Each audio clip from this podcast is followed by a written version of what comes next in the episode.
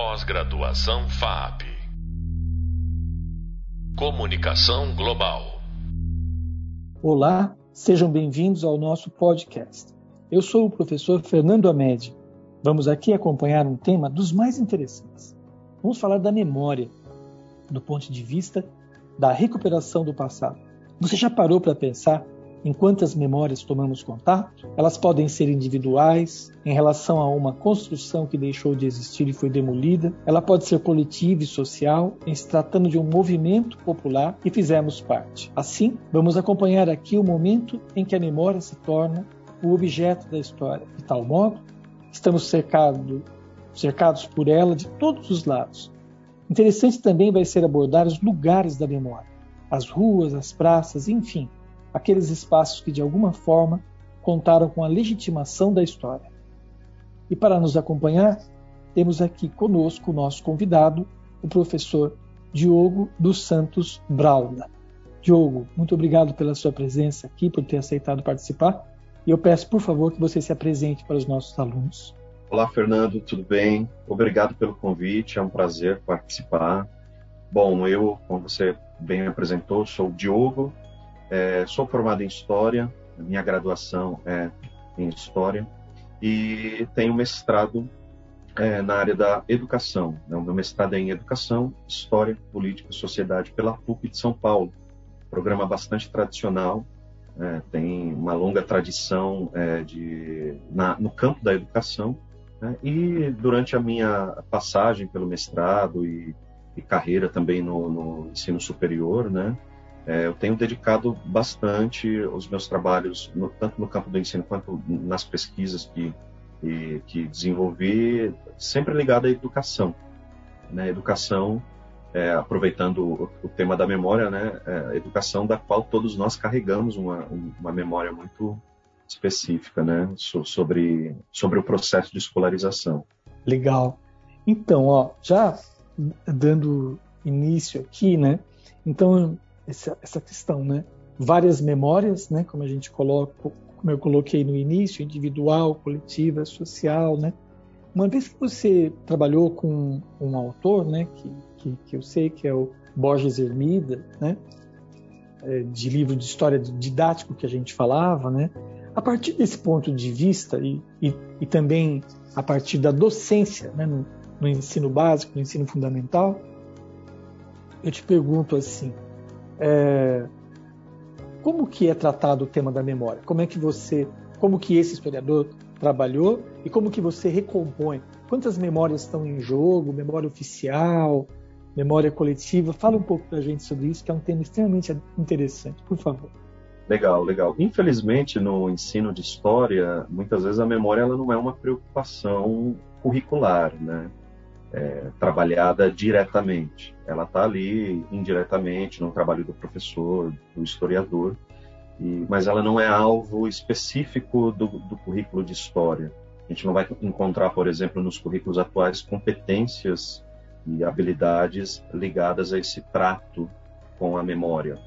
Né? Porém, na, nos livros didáticos, é, os, os autores, as editoras, sem dúvida, é, essa discussão ela está presente. Né? E o autor que eu estudei, o, o, o Borges Hermida, né, foi um autor que teve uma, uma ampla é, vendagem no mercado editorial. Seus livros circularam por mais de 50 anos, transitaram por editoras, né? enfim. É, é, nesse, nesse meio século, é, a gente teve várias reformas educacionais no país, muitas transformações nas perspectivas sobre ensino de história. Né? Então, é, isso também impactou a obra. E quando a gente olha é, para o Boris Hermida, ele está muito associado é, à ideia de uma memória nacional. Ele vai trabalhar muito nesse aspecto, né? a ideia de trazer o sentimento nacional. Ele vai trabalhar um pouco com aquela ideia de Cícero, de que em alguns momentos, né, de que a história ela é a maestra da vida. Né? A gente estuda história para a gente aprender com o exemplo desses grandes homens do passado, esses grandes chefes de Estado, esses estadistas. Então, Legal. o Hermida, o Hermida tinha um pouco essa, essa perspectiva saudosista é, do, do, passado de, de, dos grandes heróis, do, né, dos grandes estadistas, e por um outro lado essa preocupação com, uma, com a formação da identidade nacional. Agora isso vinha ali, digamos assim, é, envolvido com uma série de outras nuances, uma série de outras é, perspectivas né, historiográficas, muitas delas ligadas àquelas primeiras teses mesmo é, do, da, da, da, formação do Brasil. Lembra, em, em, muitos casos, muitas referências, inclusive a Van Hagen, é, a Von Martius, né, muito nessa perspectiva de um Brasil civilizado, de um Brasil branco. Né? Então, o Hermida tinha problemas é, é que, para hoje, a gente olha nessa essa perspectiva de ensino de história, ela é, é bastante obsoleta. Né? Ela não dá conta da, da, diversidade, da, enfim, da pluralidade. Mas esse livro ele sobreviveu até a década de 90, trazendo muitos desses elementos, né? É, e, e, isso também é, de, demonstra a força que, que, que, esse material, a força que a tradição educacional ela tem. E, de certa maneira, esse livro também foi responsável pela construção de uma memória específica sobre Sim. o passado, né? Então, é, é, interessante também como o livro, ele, ele tem... É, ele também trabalha com os usos da memória, com as amnésias, né? Então, é muito interessante também como um, um livro pode representar né, e ser um objeto de estudo para essa finalidade. Sim.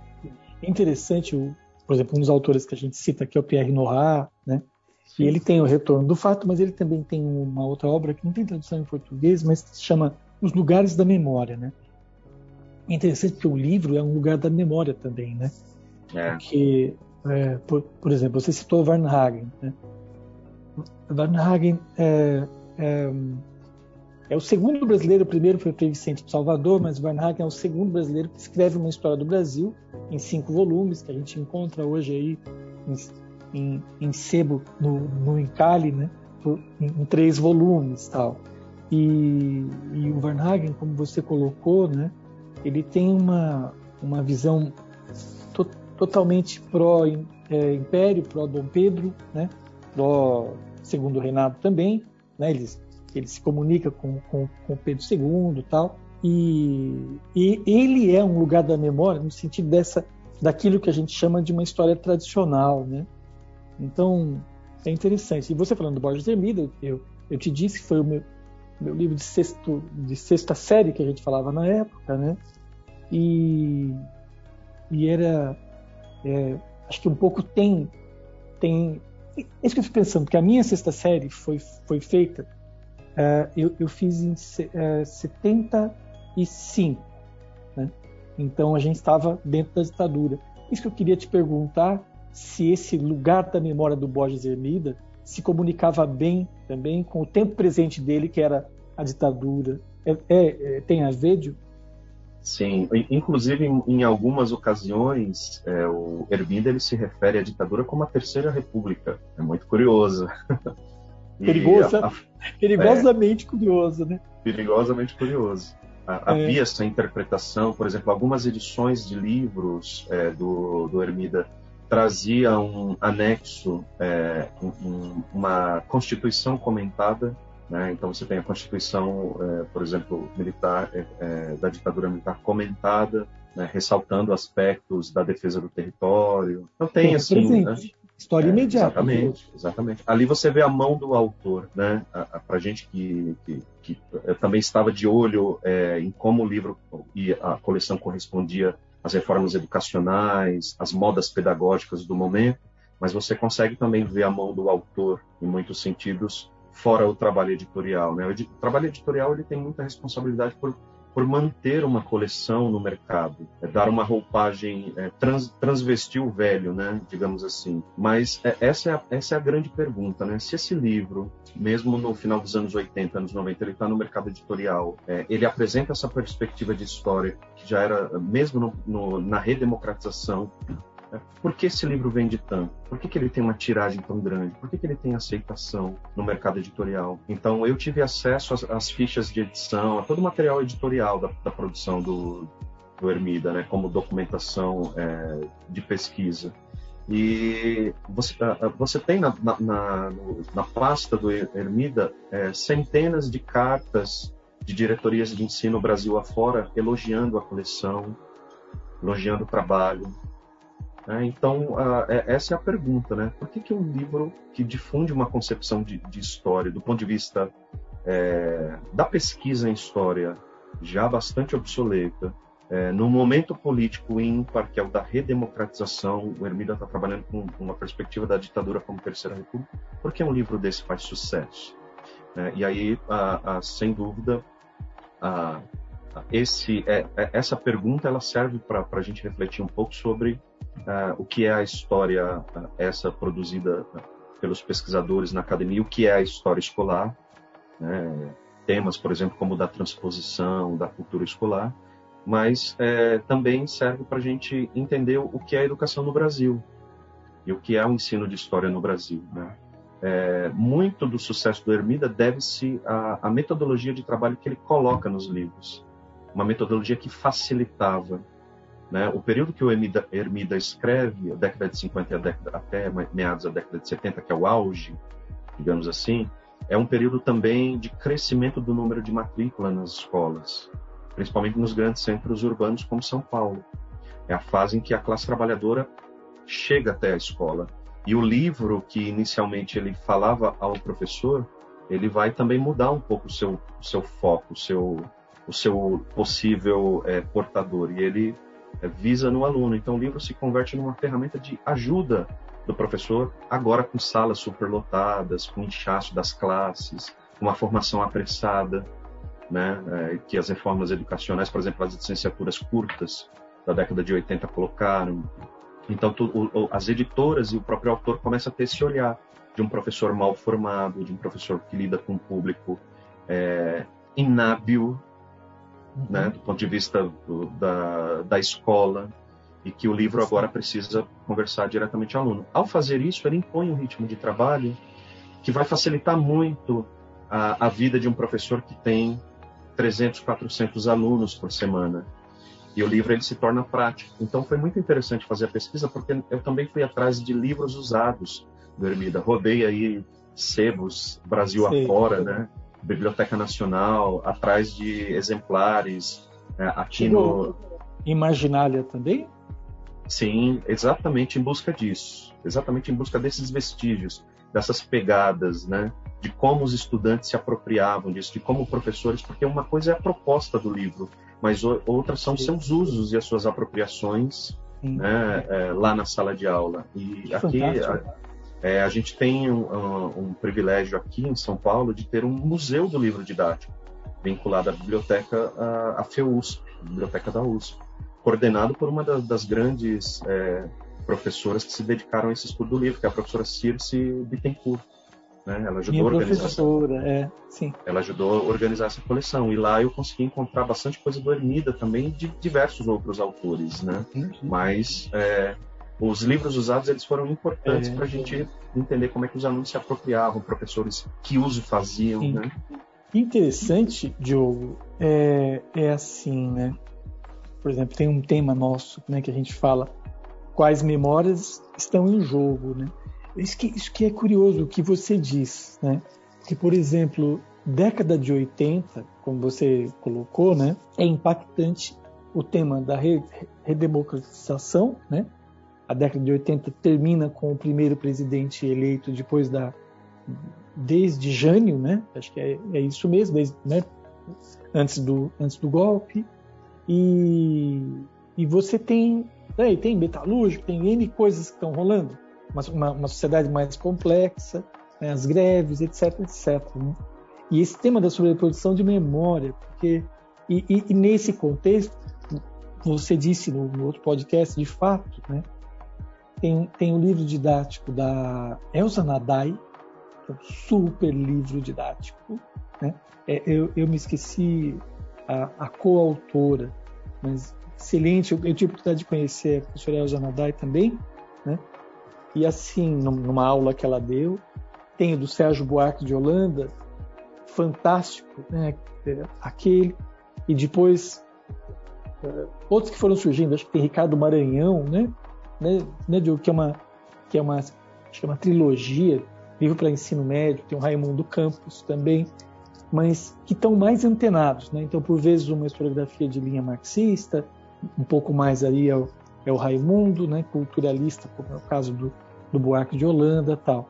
Mas é interessante essa sobreposição, e daí, de repente, permanece lá o livro do, do, do Borges Hermida, quer dizer, ele está correspondendo a, a, uma aceitação daquela recuperação do passado, né? Por isso é um tema nosso aqui. Tem uns passados específicos que são recuperados, né? Esse, né, Fernando, esse então, livro, essa coleção, ela vem acompanhada é, de, de outras estratégias editoriais que vão ajudar a construir uma ideia específica sobre o passado também. Né? É, por exemplo, imagens, são contratados cartunistas, ilustradores, né? é, alguns direitos autorais são comprados para uso de imagens. Então, essas imagens, a forma como elas são trabalhadas, é, por exemplo, a gente sabe que o, os livros do Boris Hermidas anteriores à década de 70 dificilmente utilizavam a, a, fotografia ou a imagem como um documento. Ela era tratada como, realmente como um reflexo, como um espelho da realidade. Ela, ela estava ali muito mais para conformar do, do que para ser usada como documento. Então, nesse sentido, a coleção Sérgio Buarque de Holanda ela foi muito inovadora, porque ela traz, por exemplo, a fotografia, a moeda, né, como um documento histórico para ser trabalhado em sala de aula. E essa coleção, incrivelmente, é, ela não tem a circulação que uma coleção como a do Boris Hermida tem. Curiosamente, a coleção do Sérgio Buarque de Holanda de, de didáticos para o ensino é, para o ensino básico acabou indo parar nas mãos de professores universitários que usavam nas salas uh, de, de gradua, graduandos em história. Então a circulação desse livro também, ela é é, é, um tema também que a gente precisa observar, né? Então, a editora, o autor tinha uma proposta, mas a, a partir do momento que você põe isso no mercado, isso, isso tem vida própria, né? A, circula, a circularidade é, disso vai. Né, o Bakhtin, enfim, diversos outros autores já trataram para a gente como é importante essa circularidade cultural, né? E a, a, coleção do Hermida é uma coleção que fica realmente na educação básica e se, se, se consolida como um livro de professor para professores o que vai também emplacar uma tradição é, no ensino e vai criar é, essa aceitação em função de um trabalho prático que o Ermida coloca ali. A aula expositiva, lista de exercícios, uhum. retomada. Né? Isso vai emplacando uma rotina de trabalho que vai ser muito útil para o professor. Tem uma carga imensa, uma quantidade exorbitante de alunos, né? dois, três turnos de aula, que não dá tempo de ir lá na fonte ler o Pierre Nora para preparar uma aula sobre memória. Você não tem essa não. possibilidade se trata de, do período de, de massificação, né? Dessa ideia, né? E, e eu queria um pouco é, comentar aqui, né, pra, entre nós, para os nossos alunos, né? E é assim, é um pouco a, é como a operação historiográfica, né, que é o nome de um texto do Michel de Certeau, mas toda essa operação, né, que você, Diogo, está trazendo para a gente, porque você nessa sua proposta você foi atrás, você viu mercado, esse tipo de coisa, mas a coisa vai virando multifacetada, né? no sentido de, como você coloca, é um livro mais para o professor do que para o aluno, né? Ele põe embaixo do braço é uma cartilha para o professor e tudo mais, né? Mas em, em meio a tudo isso, dentro do nosso contexto de, de assunto aqui, é nítido como a memória vira um objeto da, da história, né? Porque você é, fica em torno dela, né? no sentido das apropriações, porque uh, o livro que, que você trabalhou, ele está aí, como você falou, no museu, por exemplo, que você falou da, da professora Circe, né? Aliás, eu lembrei aquele o, o, é, Joana Neves e Elza Nadai, o livro de história para a gente registrar, né? Mas assim, o livro ele ele ele tá lá tal, mas você trata dele a partir também desse tema da memória, né? Agora, curioso aqui, para usar uma expressão do Brodel, é, é, a longa duração desse livro, porque, juro para você, eu acreditava que em 80 já tivesse, e não, né? Desaparecido, porque a gente tinha outras obras. Eu, por exemplo, em 80, estava vendo o Raimundo, como estudante do ensino médio, aí no caso, né? Então, são, de fato, os tais lugares da memória, né? sem dúvida. O Hermida, Fernando, ele vai parar na FTD nos anos 90, mesmo, mesmo depois de já ter falecido, como editora tem os direitos autorais, são publicados no, a reedição de novos livros é, com o nome do Herbida. Então, o nome do autor ele também ele vira um selo da editora, né? É, que agrega ali confiabilidade. Sim. E o Hermida, mesmo não, depois não. de falecido, ele tem é. livro publicado com, como autor pela FTD nos anos 90. É curioso o caso. Não, não é mais publicado, né? É, não é publicado mais. Hoje não, hoje saiu de tiragem, mas você vê, 90, né? Anos, começo dos anos 90. Só 40 anos atrás, é, melhor, 30 anos atrás, né? É, isso daí mesmo. E eu queria te perguntar uma coisa também, assim, do ponto de vista aí, um pouco pela sua experiência docente, né? Na, no ensino né, é, fundamental, né, no ensino básico, no ensino médio, né?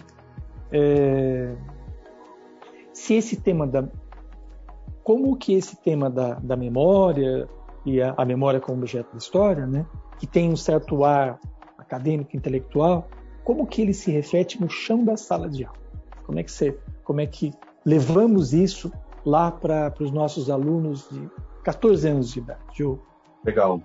Pela relevância que o, que o tema uh, tem é, e a importância que se, que se tem, principalmente hoje, né? Hoje a gente vive uma era de fake news, uma era de, da de, também da desinformação, apesar do volume de informação que a gente tem, mas pô, o, o, trato né, dessa informação. Então tem se tornado mais recente também essa preocupação né, com a memória, com a história. É, alguns professores, por exemplo, é, já, já, tive a, a, oportunidade de trabalhar e de ver também muitos professores trabalhando com projetos específicos, projetos pedagógicos específicos direcionados é, para a memória. E aí mais a, a, geralmente mais voltados para a história local, a história começando da perspectiva da história do bairro, né, do estudante, a história da família, né, uma coisa que começa com, com essa ideia, mas cujo objetivo é chegar uh, numa discussão mais ampla sobre sobre memória, sobre lugares de memória, né, sobre uh, uh, essa essa discussão mesmo, fazer mesmo uma discussão, claro, dentro da da maturidade dos alunos, dentro da, das circunstâncias da sala de aula, mas essa discussão do que seria o trabalho do historiador, o trabalho do historiador enquanto um discurso, que do ponto de vista da escrita pode ser, é, pode, você pode, é, daqui a, a, um tempo, ou até mesmo no tempo presente, você ter obras que são completamente divergentes e faz parte do processo de produção do conhecimento histórico a divergência. Né? O, o que se escreve em história não é um, uma lei universal, né? Mas é um discurso. E, por um outro lado, essa questão dos usos mesmo da memória, é, de, como, é, de como construir conhecimento, né? mas pensando também nesses temas contemporâneos de fake news, é, de, do cancelamento, da cultura do cancelamento. Hoje a questão é manchar reputações, né? Muito então é importante que você investigue, que você tenha uma metodologia pessoal é, de, de, investigar informações. E Sim. isso, do ponto de vista do historiador, está muito alinhado com, com o trabalho que, que o professor faz na sala de aula sobre memória, sobre os usos da memória, sobre amnésia, uhum. né? Amnésia social, né? É isso é Sim. curioso também. A produção do esquecimento também existe, né? Então isso, isso é, faz parte, né, das disputas pela, pelo campo da memória. Então, a gente chega na sala de aula hoje sim. Então, ó, parabéns aí pelo trabalho, né? Que é fantástico, mas é assim, a gente viu recentemente, né? Por exemplo, nós estamos em São Paulo, capital, né? Zona Sul, né? Então, Avenida Santo Amaro, nós temos lá o Borba Gato, né? Lá, sempre lá, é, é, inevitável não, não olhar, porque é uma estátua X, tal, você olha, quando você é criança, você acha o máximo e tal, né? E ela totalmente cercada de atenção né, nesses tempos por conta de queimar, incendiar, etc. Né? É, é, é bem o, a questão, né? O monumento como um lugar da memória, né? Mas que também nesse caso valeria a pena é, trazer, como você disse, né? Uma, uma dimensão mais histórica. Né? Na verdade, sabemos muito pouco sobre os bandeirantes, mas eu estou trazendo essa, essa questão porque aquilo é nitidamente um lugar da memória sobre vários aspectos, como bandeirante, né? mas também quem, em que governo fez aquela proposta que topou né? que, que fosse construído ali. Né? Eu acho sem, que é dúvida, sem dúvida. Né? É um símbolo aqui. Né? Os é, santamarenses, né, o pessoal que vive na região de Santo Amaro, tem uma relação de amor e ódio pela, pela figura do Borba Gato e o seu monumento. Né? É. Diogo, mais uma vez, né, a gente tem muita conversa. Eu quero agradecer né, e, e dizer aqui também que chegamos ao fim de mais um podcast. Acompanhamos aqui a dialética das memórias, uma vez que são múltiplas vozes que debatem e que discutem, que afirmam e que negam, e tudo isso de um modo simultâneo. Interessante também foi ter conhecido o conceito de lugares da memória, ou seja, aqueles espaços que são lembrados, quando isso é possível, por quem compartilhou algum tempo de acontecimento, no mais das vezes social. É importante frisar novamente que a memória se transforma, então, no objeto da história, ou seja, sua volatilidade nos chama a atenção. Aproveito aqui para sugerir que as retomadas de estudo sejam realizadas, levando em consideração os nossos diferentes hubs. Para terminar, procure assistir aos filmes que indicamos aqui: Adeus Lenin e A Chave de Sara. Ambos apresentam e dispõem situações que demonstram os embates entre as diferentes memórias em relação ao mesmo acontecimento. Eu tive aqui a presença do professor Diogo dos Santos Brauna, que eu agradeço muito pela, pela excelente conversa e, e pela aula que ele nos deu aqui. Obrigado, Diogo. Obrigado, Fernando. Fico à disposição. Adorei o encontro uh, que a gente teve aqui. Espero poder contribuir em outras ocasiões. Pós-graduação FAP Comunicação Global.